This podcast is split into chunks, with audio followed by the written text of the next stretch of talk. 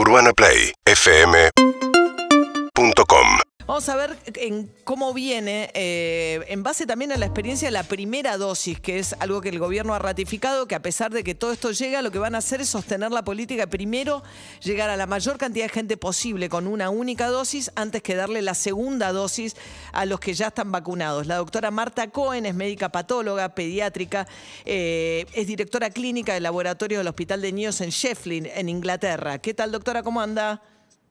Hola María, ¿cómo está usted? Bien, bien. Acá, ah, la vemos. ¿En dónde está? ¿Arriba un auto? No, no, ah, es una ventana sí, eso. Estoy en un auto, estoy en un auto porque estoy entre mi clase de zumba y mi clase de yoga tai chi. Ajá. Entonces salí de gimnasio, que lo pueden ver ahí atrás, Ajá. Ah, mira.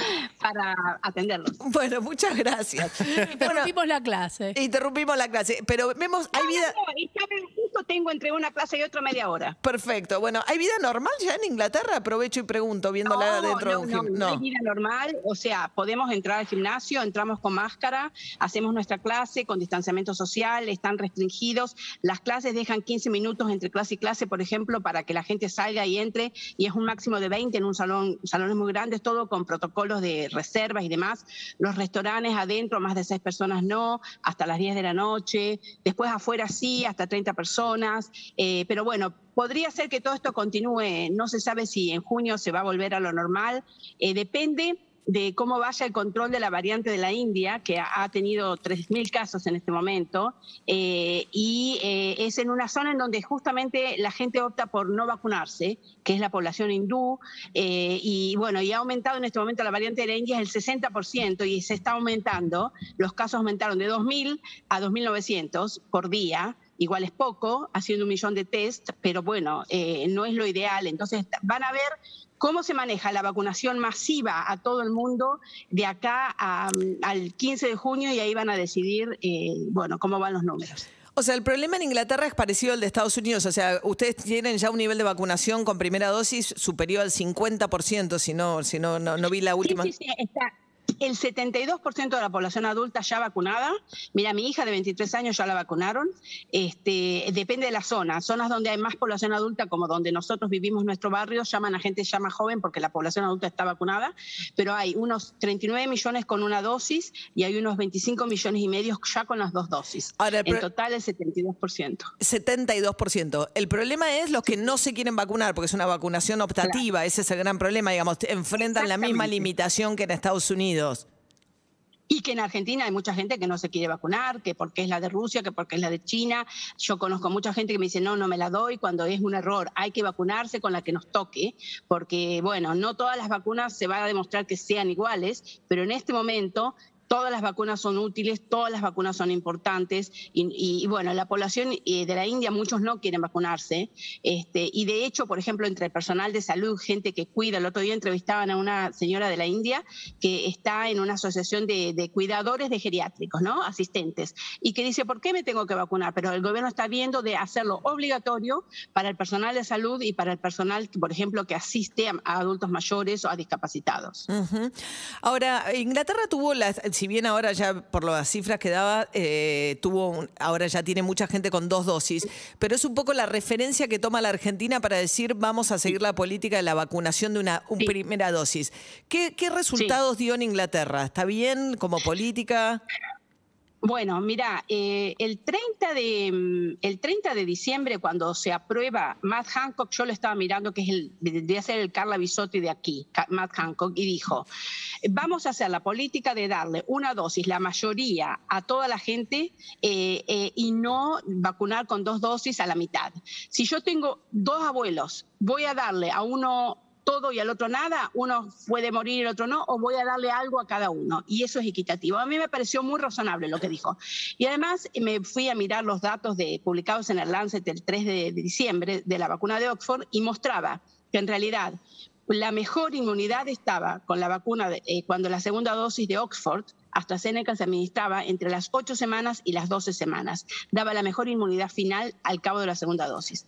Pero además ahora en marzo hicieron un estudio con 17 mil y tantos de los vacunados que confirmaron que la mejor inmunidad está eh, de, a las dos semanas de la primera dosis ya hay inmunidad y se mantiene entre los 21 días y las 12 semanas se mantienen el 76% de inmunidad. Cuando entre las 8 y las 12 semanas se da la segunda dosis, la inmunidad final es del 81%. AstraZeneca. Con AstraZeneca. Acá se dio gente que la recibió en semana 14, 15, se pasaron un poco esas 12 semanas. No, exactamente. Después de la semana 12, la inmunidad empieza a caer. Por supuesto, em, la, inmunidad eh, se va a volver a, digamos, a, mantener eh, por un tiempo hasta que finalmente caiga. Pero ¿qué quiere decir? Que después de, de las 14 semanas, la inmunidad a lo mejor ya bajó del 76% al 50%, y después bajó al 40%, y después bajó al 30%. Pero una vez que te dan la segunda dosis, ya sé, pero suponiendo que... Eh, se recupera, pero no es la mejor inmunidad que si la segunda dosis se da a eh, las eh, más cerca de las 8 que de las 12, pero entre las 8 y las 12 semanas. Claro, Eso sería lo ideal. Acá se dio semana 14, 15. Eso no es recomendable, eso no es lo que se hace acá. Ahora, de hecho, están llamando a la mayor cantidad de gente, están vacunando, dando prioridad desde abril a la segunda dosis. Se están vacunando 700 mil personas por día.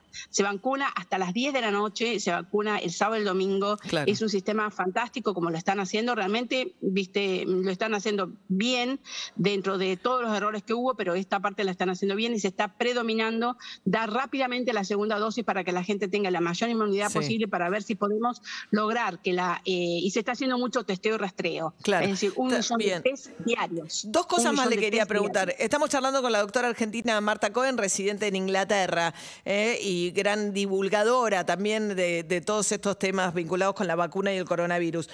Acá, digamos, el gran problema es la segunda dosis de la Sputnik 2. Eh, estamos básicamente, hay 5 millones de personas en la Argentina que están con lo que se llama la Sputnik Light, eh, Light que es la única dosis de Sputnik. ¿Se sabe cuánto dura la inmunidad de la Sputnik una sola? No, mira, lo que pasa con la vacuna Sputnik, que es una vacuna que no dudo que es muy similar a la de Oxford y seguramente muy buena, eh, es que los estudios, no están los estudios finales. Es decir, en primer lugar, en el mes de agosto yo una simple médica que vive en el Reino Unido ya sabía que iba a haber problemas con la segunda dosis de eh, Sputnik, eh, porque precisamente porque no hay cantidad suficiente del vector adenovirus 5, que es el que se usa para la segunda dosis. De hecho, ya en septiembre, eh, Sputnik dijo que estaban tratando de combinar la segunda dosis con Oxford AstraZeneca, darle la primera dosis de de mm, Sputnik, la segunda de Oxford AstraZeneca. No hay, eh, no hay estudios publicados que digan en, poblaciones de varios miles, que digan cuántos son eh, la inmunidad luego de la primera dosis. ¿Y cuánto dura? Porque sí, hay inmunidad de la primera dosis, pero ¿cuánto dura? Yo, eh, comparándola con la vacuna de, de, Oxford AstraZeneca, entiendo que después de las 12 semanas la inmunidad empieza a caer. Es decir, que cuanto más eh, nos alejemos de la primera dosis, eh, la inmunidad va a caer. ¿Y qué pasa? Ese es un riesgo para el surgimiento de nuevas variantes, porque cuando vos tenés un sistema inmune que está medianamente protegido, que le va a, a, poner una, una lucha, un, eh, va a despertar una respuesta inmune contra el virus, pero que no va a ser del todo suficiente, ese, ese, esa persona enferma, peleándole al virus, eh, desarrollando una respuesta inmune ineficaz, es lo que hace que el virus se multiplique mucho, al multiplicarse mucho, como tiene un sistema de, de multiplicación ineficiente, va a tener la posibilidad de originar fallas, que son las, mutas, las cepas, las mutaciones que pueden originar nuevas variantes. Nuevas cepas, claro. Entonces, ese es el peligro. Y por último, doctora, eh, hay un tema con, la, con las embarazadas. Eh, si bien no están dentro del plan nacional, que no los incluyó, no incluyó a las mujeres embarazadas o a las personas gestantes, el Ministerio de Salud dentro de este plan, la provincia de Buenos Aires se cortó sola, como decimos nosotros, eh, y empezó a escribir y de hecho está alentando a las mujeres embarazadas a que se vacunen. ¿Ustedes lo recomiendan? no lo... ¿Sí? Porque sí, Está muy bien. Mira, de paso te voy a decir para tus, tus oyentes, mi Instagram es arroba drmartacoen, arroba drmartacoen, y yo ahí subí un video y además eh, una nota que me hizo recién ah, la semana pasada un diario sobre esto. En el Reino Unido, al principio se decía, bueno, las, las embarazadas que están en situación de riesgo, porque por ejemplo son médicas, enfermeras, etcétera, si quieren pueden vacunarse, no hay estudios, pero ahora sí, ya sí hay estudios. No solamente que, se, em, que no hay inconvenientes de que se vacunen, sino que se recomienda.